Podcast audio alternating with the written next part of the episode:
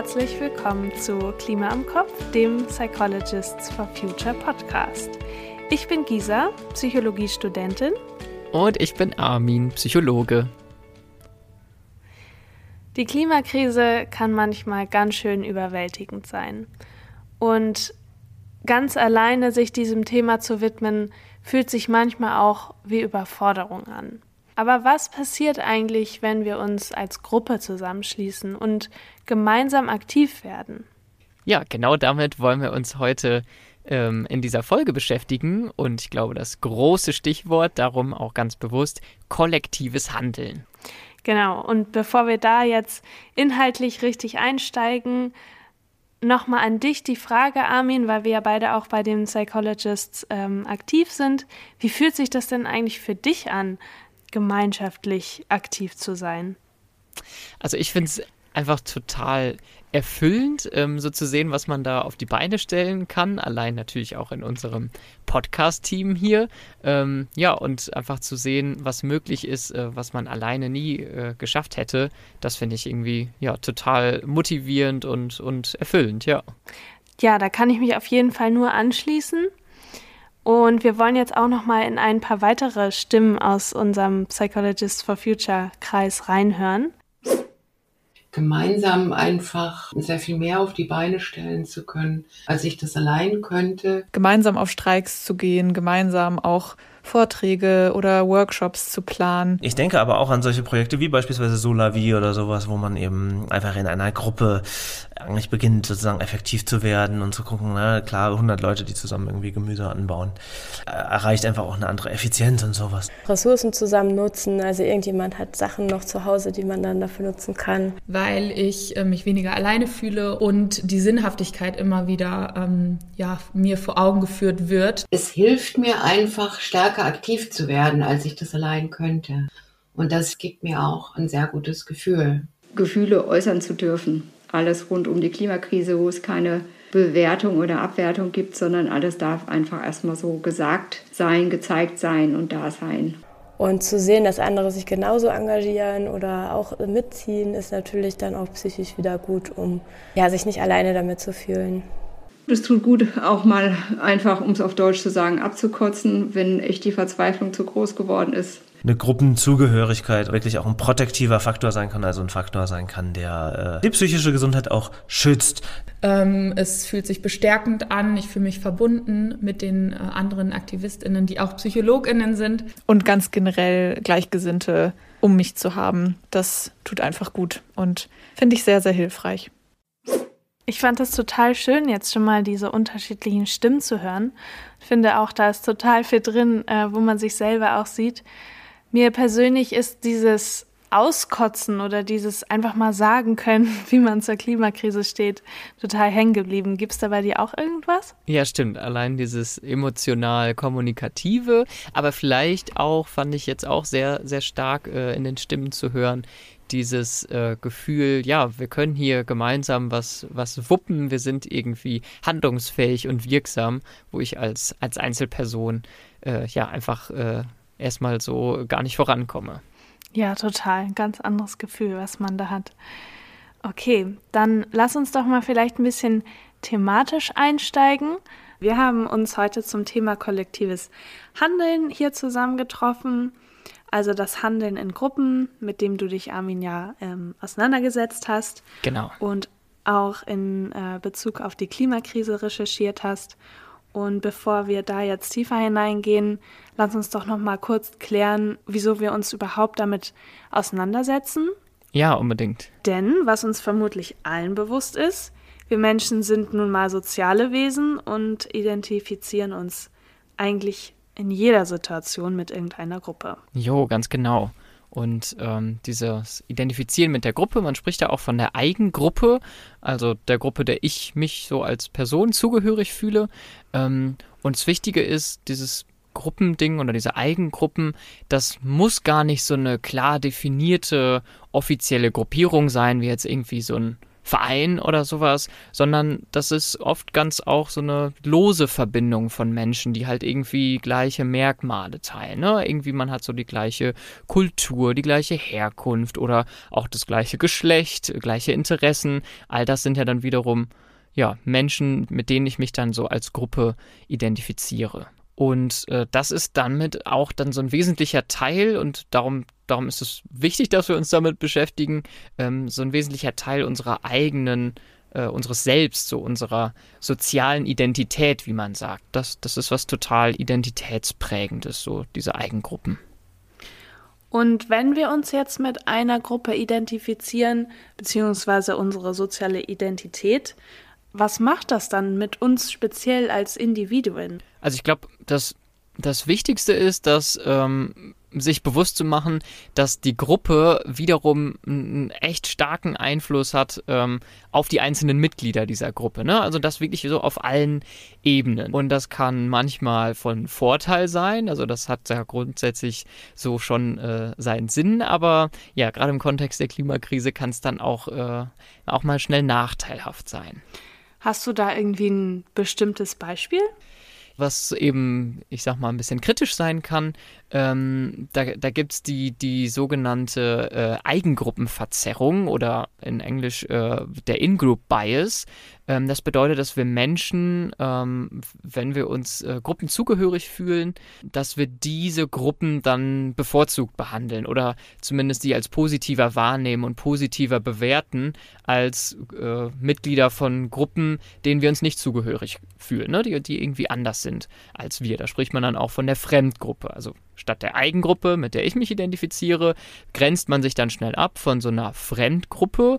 Und das ist eigentlich so der Mechanismus, der auch so die Grundlage für Vorurteile ist. Ne? Also einfach diese, diese Überzeugung, alles, was nicht Teil der Gruppe ist, der ich mich zugehörig fühle, meiner Eigengruppe, was für mich fremd ist und anders ist, das werfe ich erstmal alles in einen großen Topf, in diese Fremdgruppe und das bewerte ich irgendwo ja weniger positiv als, als äh, ja, die Gruppe, der ich mich zugehörig fühle. Ja, das kenne ich auch. Ich glaube, das kennen auch viele von uns, wenn man, Absolut. wie schwierig das ist, so offen zu bleiben, wenn man mhm. offensichtliche äh, Meinungsverschiedenheiten hat. Was gibt es denn so für Vorteilhaftes äh, bei der Zugehörigkeit äh, zu einer Gruppe? Genau, das ist natürlich nicht nur negativ, sondern ist ja auch evolutionär irgendwann mal entstanden. Also ähm, was ja Vorteil hat vielleicht mal als, als Beispiel, auch so auf der emotionalen Ebene ähm, spielen Gruppen eine, eine, eine große Rolle. Wenn ich mich als Teil einer Gruppe fühle, ich glaube, das kennen wir auch alle, das fühlt sich ja grundsätzlich erstmal ganz, ganz gut an. Ne? Man spricht da dann auch von dem Gefühl der sozialen Eingebundenheit. Ich habe einfach so eine Gruppe an Menschen, ähm, wo ich dazugehöre. Und ähm, das ja, ist ja erstmal so eine positive Grundvoraussetzung. Und äh, innerhalb so einer Gruppe gibt es dann natürlich auch so spannende Dynamiken, dass äh, positive Stimmungen, positive Emotionen ein Stück weit auch ansteckend sein können. Ne? Ich glaube, da, da fallen uns genug Beispiele ein, wo, weiß ich nicht, irgendwie eine Person anfängt zu lachen äh, und alle müssen irgendwie mitlachen und auf einmal haben alle irgendwie am Ende gute Laune oder, ne, das kann auch sowas sein wie, ich bin ab und zu mal so im Fußballstadion, wenn da natürlich irgendwie ein Sieg der der eigenen Mannschaft äh, so äh, sich anbahnt, dann ist das natürlich eine, auf einer ganz riesen Ebene, auf einer ganz riesen Gruppe irgendwie so eine richtige Euphorie, die dann ansteckt. Dieses Anstecken äh, von, von Emotionen innerhalb der Gruppe, da spricht man dann darum auch bewusst so von kollektiven Emotionen, also dass eben mhm. so auch das Kollektiv eigentlich gemeinsam so eine Emotion empfinden kann. Mhm. Ja, du hast jetzt gerade schon das Stichwort Kollektiv genannt. Es soll ja jetzt eigentlich ums heute bei uns ums kollektive Handeln gehen. Ja. Ähm, was ist da denn das Besondere in Bezug auf unser Verhalten? Stimmt, das ist natürlich die, die wichtige Ebene, auf die wir letztlich hinaus wollen. Ähm, vielleicht da so das wichtigste Stichwort, ich glaube, da, da kommen wir heute noch mal häufiger drauf, ist so der Begriff der sozialen Normen. Ähm, also Normen bedeutet, dass, dass jede Gruppe, eben der ich mich zugehörig fühle, ähm, ja so ganz bestimmte Regeln, Leitlinien oder auch so Erwartungen ähm, ja implizit äh, bereithält, wie sich die, die Mitglieder dieser Gruppe zu verhalten haben.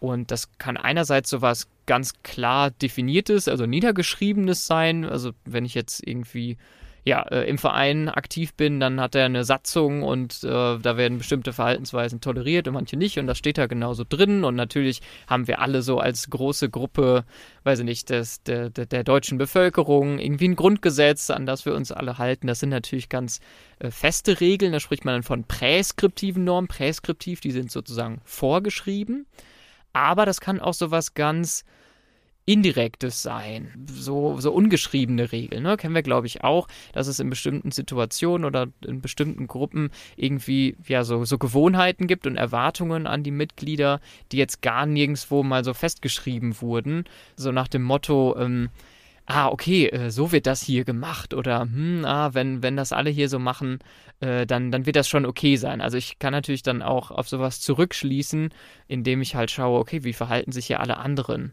in der Gruppe. Ja, da fällt mir auch tatsächlich direkt ein Beispiel ein. Und mhm. zwar gab es jetzt bei uns hier im Haus ähm, einen Umbau im Hinterhof. Also ja. der Hinterhof sollte erneuert werden. Und dafür ähm, wurde uns dann gesagt, wir sollten doch bitte unsere Fahrräder aus dem Hinterhof entfernen. Präskriptive Norm also. genau.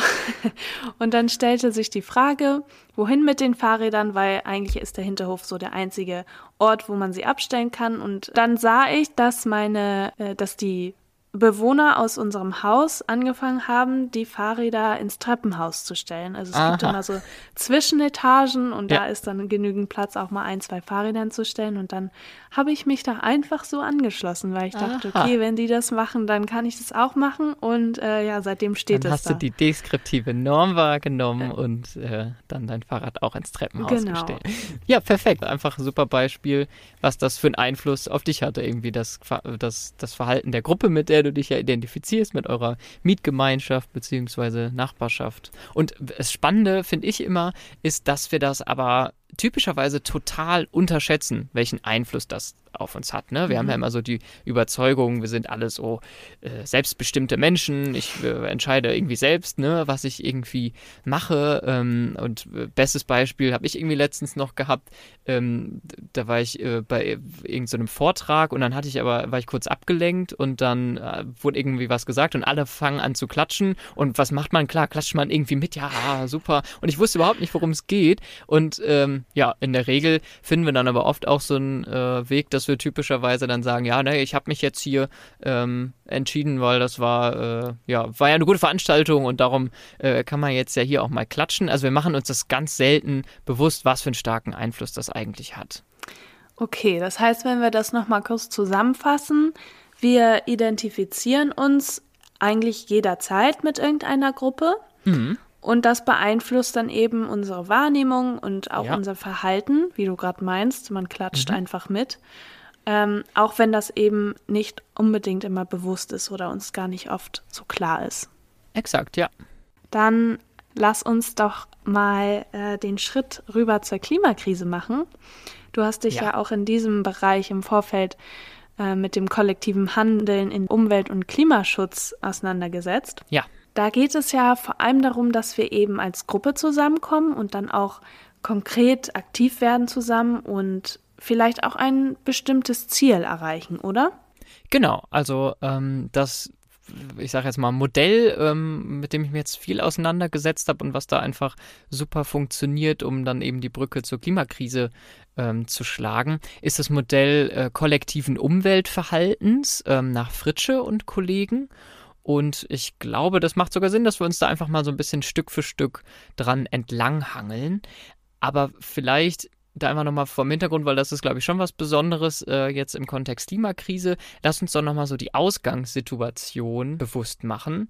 Das Besondere hier ist, wenn wir eben schauen, okay, wie verhalten sich Einzelpersonen, inwiefern verhalten die sich klimafreundlich oder eben klimaschädlich, dann bringt das so zwei große Probleme mit sich. Zum einen mein Verhalten für mich als Einzelperson, das hat ja eher so eine eigentlich gegen Null strebende Wirkung. Ne? Was hat man immer so das Gefühl, ich als Einzelperson kann da sowieso nichts äh, bewirken, weil ich kriege ja auch null Feedback dafür. Ne? Also ich kann jetzt irgendwie bei mir äh, auf To-Go-Becher verzichten, ähm, aber sehe noch nicht dadurch, dass ich, dass ich jetzt damit irgendwie die, die Welt rette, jetzt mal übertrieben gesagt. Ähm, und zweitens, und das ist so äh, das zweite Problem, für mich als Einzelperson sind in der Regel mit der klimafreundlicheren Verhaltensweise immer hohe persönliche Kosten äh, mit verbunden. Also ich muss da irgendwie, das, das braucht mehr Zeit oder auch wirklich einfach mehr Geld oder das ist glaube ich noch der größte Kostenfaktor. Ich muss irgendwie auf Komfort verzichten, also die bequemere Alternative ist ja oft die weniger klimafreundliche. Das heißt, ich muss irgendwie irgendwas investieren oder auf irgendwas verzichten, aber von dem Nutzen, den wir ja dadurch gewinnen, dass wir irgendwo ja ein Stück weit die Folgen der Klimakrise minimieren, davon haben ja am Ende alle was, alle gleichermaßen. Und das birgt natürlich so eine Ausgangssituation, dass ich weiß, okay, es macht nur am meisten Sinn, wenn ich jetzt wüsste, dass auch alle anderen mitziehen. Und äh, ich allein aus meinem Ich-Denken habe dann aber eigentlich wenig Anlass, jetzt damit so der Vorreiter zu sein. Ja, ich glaube, diese Dilemmasituation ist uns leider früher oder später, ist jedem mal ähm, so begegnet was übrigens auch ein Thema einer weiteren Folge sein wird. Deswegen gehen wir da jetzt gar nicht unbedingt weiter drauf ein. Für uns ist, glaube ich, wichtig, einfach dieses Anliegen, die Klimakrise nicht auf Individuen zu schieben, sondern eben auch gemeinsam daran zu gehen. Genau, also wenn wir jetzt äh, wirklich mal auf die Klimakrise schauen, dann lohnt es sich ja eigentlich hauptsächlich wirklich auf Gruppenebene zu schauen, weil jeder Beitrag, der es irgendwie braucht, um zumindest so die Folgen der Klimakrise zu minimieren, der muss einfach durch eine ganze Gruppe, durch viele Menschen stattfinden, damit sich was ändert. Das heißt, am Ende geht es ja letztlich um das Handeln von solchen Kollektiven. Das Schöne ist, dass ähm, wenn wir selbst eben ja, als Einzelperson da so ein bisschen scheitern, wenn wir uns hilflos fühlen oder handlungsunfähig, da was zu tun, dann tendieren wir ganz intuitiv dazu, auf diese Gruppenebene zu gehen. Und das heißt, ähm, da spricht man ja also auch so von der Selbstwirksamkeit, also wo ich eben selber nicht selbstwirksam sein kann, ja, versuche ich quasi mich einer Gruppe anzuschließen oder fühle mich einer Gruppe zugehörig, die selber wiederum ja wirksam sein kann. Das heißt, da kann man dann wirklich auch von so einer kollektiven Selbstwirksamkeit sprechen. Ja, wenn ich jetzt so über kollektive Selbstwirksamkeit nachdenke, dann mhm. muss ich auch wieder an Mietgemeinschaftssituationen denken. Mhm da wir hier auch so ein bisschen das Problem haben, dass wir ähm, Berliner Altbauwohnungen mega schön, aber eben auch schlecht isoliert. Klar. Und jetzt auch in Hinblick auf die Zeit, die auf uns zukommt, ist das ja. natürlich ein Problem, wo ich natürlich als Mieterin alleine schnell das Gefühl bekomme, dass ich da nichts dran ändern kann. Ja. Aber ich bin ja nicht alleine damit. Es gibt mhm. eine ganze Mietgemeinschaft, die um mich herum das gleiche Problem hat. Und in diesem Sinne oder in diesem Kollektiv etwas verändern zu können, ist eben dann schon viel realistischer. Und genau, da könnte diese kollektive Selbstwirksamkeit eben zum Vorschein kommen. Ja, das wünsche ich euch, genau. Äh, aber ja. dann, äh, wie du sagst, ist auf jeden Fall realistischer, dann gemeinsam als gesamte Mietgemeinschaft irgendwie auf den Vermieter zuzugehen. Ja, und diese Nachbarschaftssache äh, oder Mietgemeinschaft, äh, bei mir ist das immer so das Thema Müll. Also da ärgere ich mich persönlich immer so drüber. Äh, ich versuche irgendwie Müll zu reduzieren, aber was dann bei uns da in den Mülltonnen anfällt und es quillt irgendwie teilweise über und liegt daneben und da fühle ich mich immer so als Einzelperson, als rennt man gegen eine Wand, ja. ähm, was da so am Ende bei rumkommt. Ähm, ja, das ist natürlich auch was, äh, wo man nur als Gruppe irgendwie gemeinsam was, was dran ändern kann. Da musste ich gerade dran denken. Ja.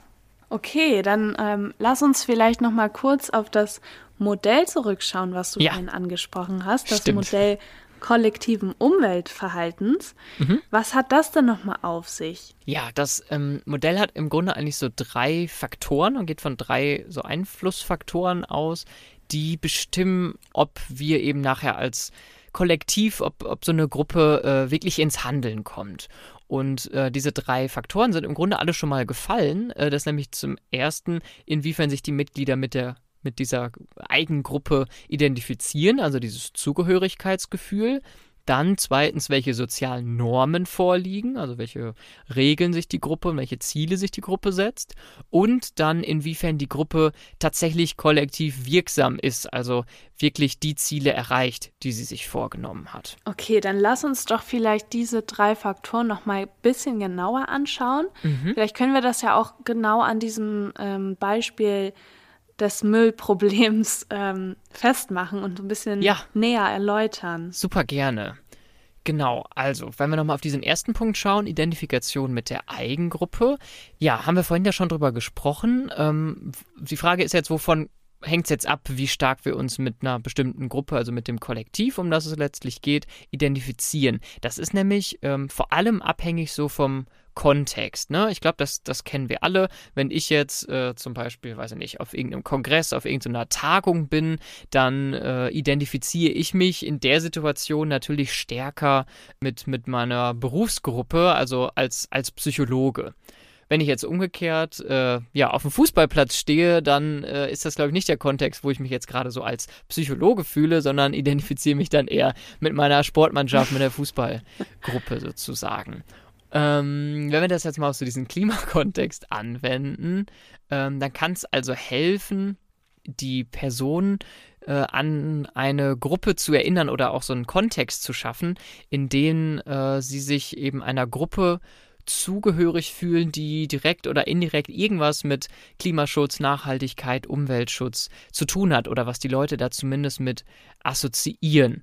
Also das kann zum Beispiel auch sowas sein, wie sie an ihre politische Orientierung äh, zu erinnern, wie das vielleicht äh, da auch mit äh, übereinstimmt. Oder auch sowas wie, wie Religion, da kann man bestimmt auch eine Brücke schlagen. Also wenn wir dann Leuten einfach bewusst machen, hey, du fühlst dich doch der und der Gruppe zugehörig, dann kann das eben auch auf der Ebene so ein, so ein Wirkfaktor sein. Und wie genau kann das dann funktionieren? Also wie können wir das Grundprinzip da irgendwie nutzen? Also was wir vielleicht gut machen könnten, das finde ich auch eigentlich immer so eine ganz Mini-Maßnahme, die da aber schon so einen Nutzen haben kann, dass wir in unserer Kommunikation einfach häufiger von einem Wir sprechen, als jetzt ich mhm. und du. Also wenn ich Leute quasi einladen will, mich mit einer bestimmten Gruppe zu identifizieren, dann auch bewusst von wir zu sprechen. Also, ne, ich mhm. könnte jetzt ähm, zum Beispiel auf KollegInnen zugehen, also die auch irgendwie äh, als PsychologInnen ähm, aktiv sind und könnte sagen, hey, ich habe letztens gedacht, ähm, dass wir als PsychologInnen doch auch im Kontext der Klimakrise eine, eine große Verantwortung tragen. Ja, weil, weil da ja auch unsere Perspektive und unsere Kompetenzen so mehr gebraucht werden. Hey, wie siehst du das? Ne? Also mhm. bewusst so, hey, wir und die Person da quasi direkt an Bord holen.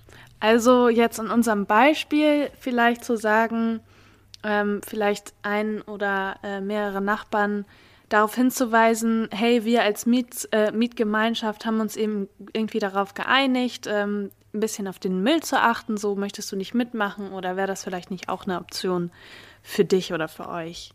Ja, genau. Also das, äh, also ne, wenn ich jetzt irgendwie vorhätte, okay, äh, die die anderen mal zu motivieren, da jetzt nicht hinzugehen, äh, du, du, du, äh, was du denn hier aber alles falsch machst, sondern zu sagen, hey, wir als ne, Mietgemeinschaft, genau wie du sagst, ähm, haben uns doch eigentlich das und das zum Ziel gesetzt. Das leitet dann ja auch schon ein bisschen so zum äh, zweiten Faktor über, die sozialen Normen. Was hat es denn damit auf sich? Ja, stimmt. Also das hängt natürlich auch direkt eng zusammen, wie ich gerade ja schon äh, so in dem Beispiel gesagt habe, dass wenn wir Personen so an die Gruppe erinnern, der sie ja zugehören, dann erinnern wir sie natürlich in dem Zuge auch äh, ja nochmal besonders so an die Normen, die dort gelten und auch so die Werte, die sich diese Gruppe gesetzt hat. Und das heißt, ähm, ja, in Bezug auf Klima können wir da natürlich besonders zu klimafreundlichem Verhalten motivieren, wenn wir sie eben nicht nur an die Zugehörigkeit zu dieser Gruppe erinnern, sondern in dem Zuge auch, was ja sich diese Gruppe ja so an, an Werten äh, vorgenommen hat, welche Ziele die sich gesetzt hat und inwiefern das dann eben ja so mit, mit Klima zusammenhängt. Denn äh, klar, auch äh, umweltfreundliches bzw. klimagerechtes Verhalten wird wie alles andere in unserem Handeln total stark von solchen sozialen Normen ähm, geprägt und das auch wieder in, in, in beide Richtungen, ne? also wirklich so festgesetzte äh, Regeln, so diese präskriptiven Normen, aber vor allem auch all das, was so als normal und okay irgendwie gilt, weil wir das so indirekt ähm, ja rausspüren.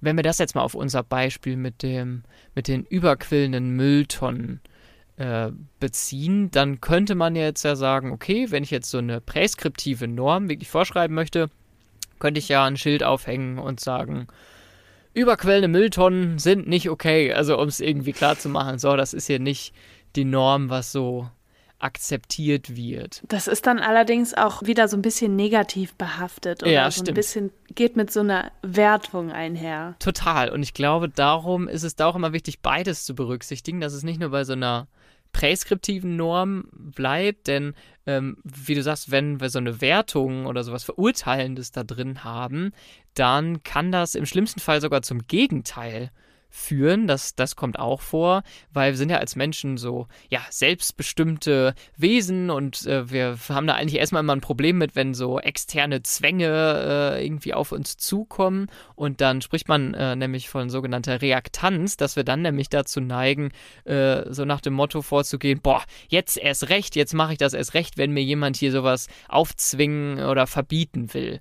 Das heißt, wir könnten bei präskriptiven Normen besonders darauf achten, äh, jetzt nicht so einen starken Zwang oder so eine Vorgabe zu machen, sondern eher einen Vorschlag, eine Empfehlung oder so dran zu bitten und aber der anderen Person ja die Entscheidung zu überlassen und das, das nicht äh, ja, zu, vorzugeben. Ja, dann fehlt uns ja jetzt noch der dritte Faktor, den du angesprochen hast. Stimmt, genau. Also wir hatten ja die Identifikation mit der Eigengruppe, wir hatten unsere sozialen Normen, fehlt noch so diese Wirksamkeit, die kollektive Wirksamkeit. Und wir haben ja schon am Anfang gehört, hm, ich als Individuum habe da im Kontext der Klimakrise eigentlich selten Anlass, mich selbst wirksam zu fühlen. Man hat ja eher mal den Eindruck, man tut was, aber es ändert sich überhaupt nichts da ist die Gruppe, das Kollektiv natürlich einfach eine, eine große Chance. Und tatsächlich ist das auch so, dass ähm, ja, wir uns dann eben mehr mit so einer Gruppe identifizieren, die handlungsfähig ist und dass wir automatisch die Wirksamkeit als Gruppe ähm, deutlich stärker wahrnehmen als jetzt unsere individuelle Wirksamkeit, unsere, unsere Handlungsfähigkeit.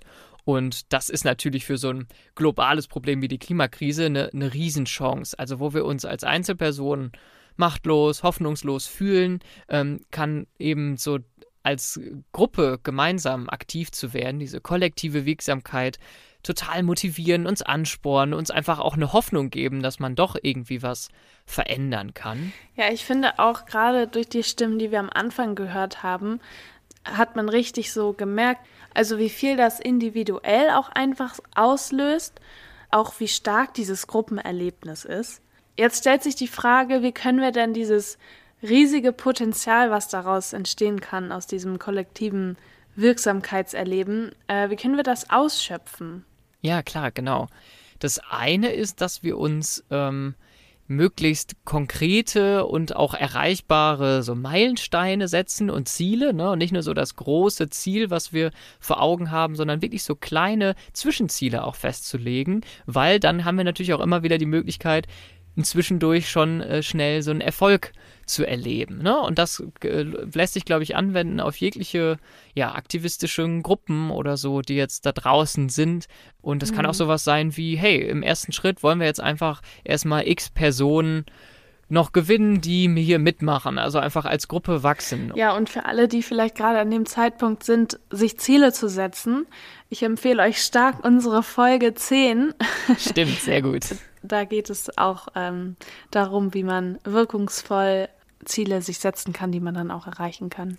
Mm, der zweite Punkt, was man eben noch machen kann, ist dann im, im zweiten Schritt eben sich diese Erfolge auch äh, bewusst zu machen, beziehungsweise eben das, das Ziel zu erreichen, als Erfolg äh, erlebbar zu machen. Das heißt, irgendwie darauf aufmerksam zu machen, hey, guck mal, äh, wir haben das und das gemacht und da ist jetzt das draus entstanden. Auf jeden Fall. Ich finde das auch total cool, zum Beispiel, dass wir bei den Psychologists for Future auch eine einzelne Gruppe haben bei Signal, wo wir uns nur darüber austauschen, was wir erreicht haben oder auf die Beine gestellt haben. Das Exakt, ist auch immer total stimmt. motivierend. Die Updates-Gruppe, ein Paradebeispiel und unbedingt äh, zu empfehlen, sowas äh, als Gruppe einzurichten. Ja. Irgendwas, irgendeine Plattform, wo man eigentlich nur Erfolge feiert. Ja, auf jeden Sehr Fall. Gut. Okay, dann sind wir jetzt auch schon am Ende der Folge angelangt. Und ich finde, wir haben total viele spannende Sachen angesprochen und bin auch selber wieder total inspiriert. Sehr gut. Und ja, um jetzt noch mal ein bisschen so zu reflektieren, also für mich war auch noch mal ganz wichtig, sich bewusst zu machen, dass es ja auch viel schöner ist, uns so gegenseitig in diesem Wir-Verständnis daran zu erinnern, anstatt Ja. immer nur den Finger aufeinander zu zeigen und zu sagen, so, warum machst du das noch nicht äh, richtig? Ja, Und natürlich auch der Aspekt, dass diese Selbstwirksamkeit durch eine Gruppe einfach nochmal so viel stärker ist. Das wollen wir euch auf jeden Fall mit dieser Folge auch nochmal mitgeben, dass ihr nicht alleine bleibt mit euren Gedanken oder ja Vorhaben für und mit der Klimakrise und ja, dass es für jeden bestimmt auch schon eine Gruppe gibt, die ihr euch anschließen könnt, wenn ihr jetzt nicht unbedingt eure eigene aufmachen wollt. Ja, und vielleicht darüber hinaus noch dann auch ja wiederum andere aus der Gruppe heraus einzuladen. Ne? Holt, holt Leute in eure Gruppen dazu, erinnert sie daran, hey, guck mal, das haben wir uns hier vorgenommen, das sind unsere Normen ähm, und fördert so die, die, das, dieses Wir-Gefühl, dieses Zugehörigkeitsgefühl innerhalb der Gruppe. Dann würde ich mich, ähm, oder, besser gesagt, wir als äh, kleines Kollektiv Ja, uns verabschieden und sagen bis bald. ciao.